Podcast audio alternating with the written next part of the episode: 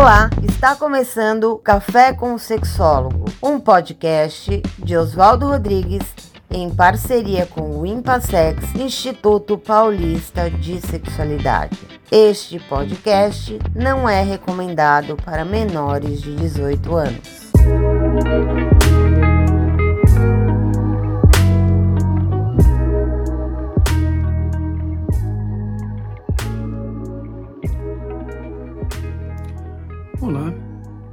Eu sou Oswaldo Rodrigues, psicólogo, terapeuta sexual e de casais do Instituto Paulista de Sexualidade, o Impassex.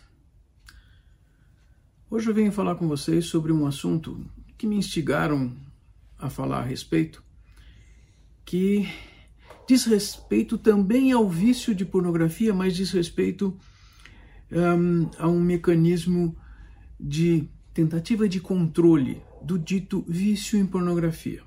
Do ponto de vista da psicologia, de uma psicologia científica, o que, é que significa um vício em pornografia? Opa, primeiro vamos falar o que é pornografia. O termo pornografia inicialmente foi criado para designar grafismos, coisas relativas à prostituição. Lá no mundo antigo, na Grécia e Roma, se associavam os grafismos, os desenhos, pinturas. No mundo moderno, ou contemporâneo, ou hoje, o que, que nós chamamos de pornografia? Existem muitas coisas que chamamos de pornografia.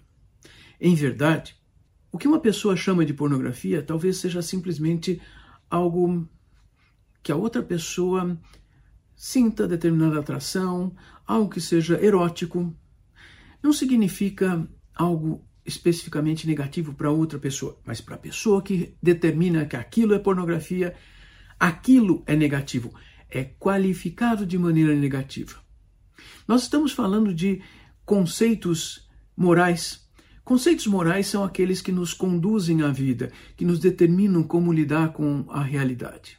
Então, o que é pornografia para uma pessoa possivelmente não seja para outra. O que é erótico para uma pessoa provavelmente não é para outra. É por isso que a questão da sexualidade é muito mais complicada e muito mais ampla do que pensarmos ou discutirmos sexo a partir de contextos individuais. Eu determino o que é, se acho, se considero, se é bonito, se é feio. A outra pessoa tem outros contextos. E quando falamos de, de, de um contexto moral, essa, essa condução de vida baseada em determinados determinadas regras e crenças e ideias. Isso é extremamente importante quando falamos de pornografia. Existem pessoas que se sentem atraídas por pessoas que elas vão dizer comuns. Quando perguntamos, começamos a perceber e reconhecer que existem vários itens, várias coisas que não são exatamente comuns para as outras pessoas. Nós temos uma grande dificuldade para estabelecer o que seria normal sexualmente falando. Mesmo porque nós teríamos que fazer dezenas e dezenas de pesquisas específicas sobre cada item do que é considerado atraente para uma pessoa. Essa caracterização do que é atraente, normal numa cultura, depende de cada cultura e depende de momentos históricos diferentes. É fácil reconhecer que a cada momento histórico um padrão estético é preferido sobre outro esse padrão estético diz respeito à preferência, ao desejo sexual, à atração sexual ideológica dentro de uma cultura. E quando eu digo ideológica, significa que é um padrão chamado de normal, mas que não necessariamente diz respeito ao que as pessoas, cada uma das pessoas, prefere para a sua vida.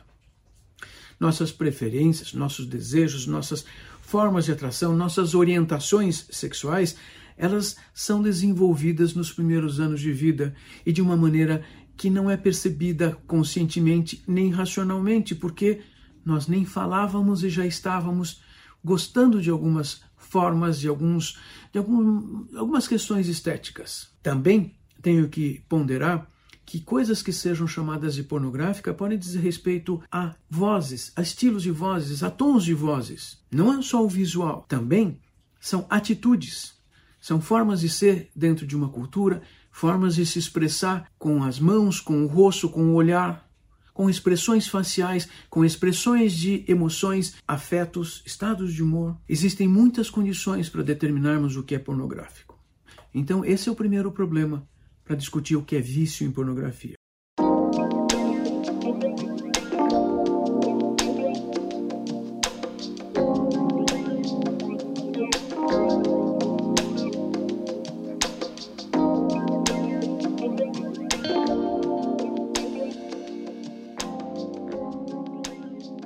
Mas se eu pegar a ideia de vício, nós vamos ter que discutir uma outra coisa.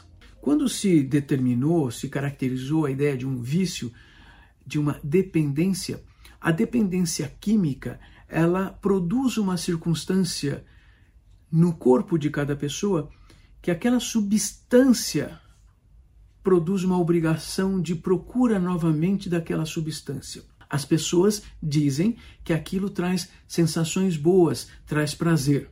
Nas últimas décadas, começaram alguns técnicos, alguns eh, pesquisadores começaram a, a, pensar, a perceber, imaginar como é que seria, um, como é que seriam pessoas então viciadas em sexo.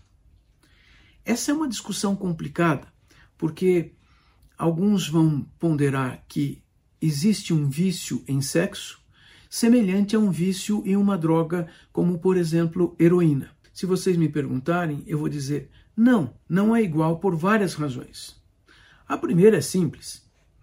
Embora uma pessoa que esteja tendo problemas com atividades sexuais frequentes, ainda assim ela não tem os mesmos prejuízos que uma pessoa viciada em uma droga. Por uma razão simples, o corpo o corpo não tem a destruição que as substâncias químicas que produzem o vício vão ter com a, com a atividade sexual.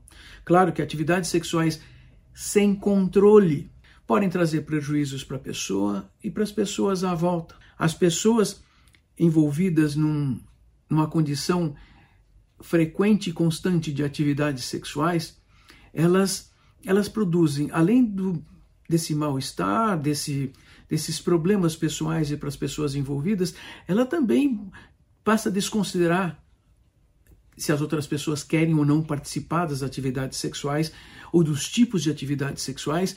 E algumas pessoas que estão aí nessa condição sem controle começam a experimentar ou tentar experimentar vários tipos de atividades sexuais. Esse é um problema para nós todos. É vício, não é vício ou o quê? Bom, se pensarmos na pornografia como uma atividade de cunho sexual, nós devíamos estar olhando e pensando: ah, isso traz prejuízos para essa pessoa. Ok, mas isso é um, é um vício ou uma falta de controle sobre os impulsos? Todos nós podemos ter impulsos até sem controle em determinados momentos específicos do nosso dia, da nossa vida, sem sermos dependentes de circunstâncias específicas. De repente estamos numa festa e começamos a comer demasiado coisa que não comeríamos em outra situação, mas aquela situação junto de amigos, nós temos um descontrole do impulso. Se isso acontece só de vez em quando, isso não vai ser problema para as pessoas. Se acontece sempre, não, só acontece em festas, em reuniões com amigos, mas eu me reúno com amigos todas as semanas, uma ou duas vezes por semana, e isso já está sendo um problema. Viu? começamos a tentar determinar como é que uma circunstância é prejudicial. Puxa, a pessoa chega e conta: eu acesso pornografia na internet. Sabe que tem gente que, que acredita que esta questão associada ao uso inadequado de pornografia é recente. Claro que não. Só mudam os métodos e, é claro, mudam algumas facilidades. Ou quem sabe sejamos impelidos para buscar essas facilidades por condições psicossociais. Antes da internet existir, o vício em pornografia era referido a principalmente revistas vendidas em banca. E olha que nós teríamos pedagogicamente dois tipos de revistas: aquelas apenas de nus e aquelas com atividades sexuais. Então é como se a gente dissesse: bom, alguém que, que precisa, exige as revistas não é tão ruim assim. O mecanismo é o mesmo. Mas espera aí, existiam, existem ainda pessoas viciadas em revistas. Em revistas é mais difícil, porque elas diminuíram em quantidade. Porém, posso me lembrar também de um paciente que guardava uma tonelada de revistas no porta-malas do carro. Aquelas revistas tinham algum significado para ele. E aqui entramos na circunstância. A ação de busca de algo de cunho sexual tem um significado, tem uma função na vida da pessoa. A falta de controle do impulso para a busca dessa condição, dessa atividade, dessa circunstância é algo importante para nós compreendermos se, se temos um problema com o uso frequente de pornografia. Ah, mas tem gente que tem problemas. Claro que tem. E tem gente que não tem problemas. Já vi discursos até de pessoas intituladas psicólogas, sem número de CRP coerente para chamar de psicólogo, essa é uma regra técnica, que diziam que não, tem muito, muita gente aí que se diz estudioso e que fica defendendo a, a indústria pornográfica. Não é necessário defender a indústria pornográfica, ela existe por si, assim como o outro ponto da nossa discussão. Como é que nós impedimos uma pessoa de ficar viciada, dependente de eh, pornografia? Ah, basta ela ser valente, ela é, ter é, força de vontade para deixar a pornografia. Existe uma coisa que é um discurso ilógico, um discurso irracional, não científico, de dizer que tudo depende da pessoa querer. Veja, todos os comportamentos humanos, na verdade, eles são modulados por circunstâncias que cada humano individualmente mal tem controle das variáveis ao redor. Então dizer que essa pessoa basta ter força de vontade que ela consegue, e aí seguir alguns métodos do tipo você tem que parar de se masturbar durante um mês. Aliás, essa é uma das razões pelas quais alguns grupos criaram um movimento que acontece nos meses de setembro. Puxa, então existe isso? Funciona isso? Claro que não. Se funcionasse, bastava cada um de nós que tivesse qualquer associação com qualquer coisa que chamássemos de pornografia, lembra que eu falava que o significado de pornografia é individual? Pois é. Existem pessoas que fazem imagens mentais de alguma coisa sexual e já chama isso de pornografia. Não precisa nada externo. Ah, é mesmo? Eu não preciso de, de algo externo para me mobilizar, servir de estímulo sexual. Verdade, não precisamos. Isso é o mais importante nessa discussão relacionada a um vício. Afinal de contas, nós só precisamos do que pensamos, do que lembramos, do que imaginamos internamente. Nem precisamos de nada externo. Essa, essa questão de nós necessitarmos de algo de estímulo externo implica em hábitos. E os hábitos são formados ao longo do tempo e nós não compreendemos como os hábitos são formados. Esse é o problema. Desfazer um hábito não basta apenas dizermos nunca mais faça isso que está solucionado, pode ir para casa que está curado. É uma mentira. Não existem comprovações científicas que esses métodos funcionem. Não, mas eu vi, eu li na internet. Não existem comprovações científicas. Por quê?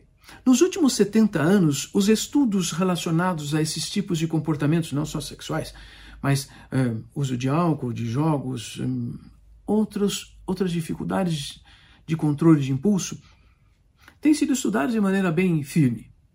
Se vocês imaginarem que nós poderíamos nos reunir aqui, é, pessoas que interessadas em acabar com algum tipo de vício, todas as semanas nos reunimos e falamos: olha, nós vamos parar com esse vício. Perguntem-me, isso funciona? Respondo: não. Mas é certeza disso? Porque existem grupos assim. Claro que existem grupos assim. Existem grupos assim porque, pois é, as políticas de saúde pública não fornecem tratamento adequado para esse tipo de problemas, estes tipos de problemas.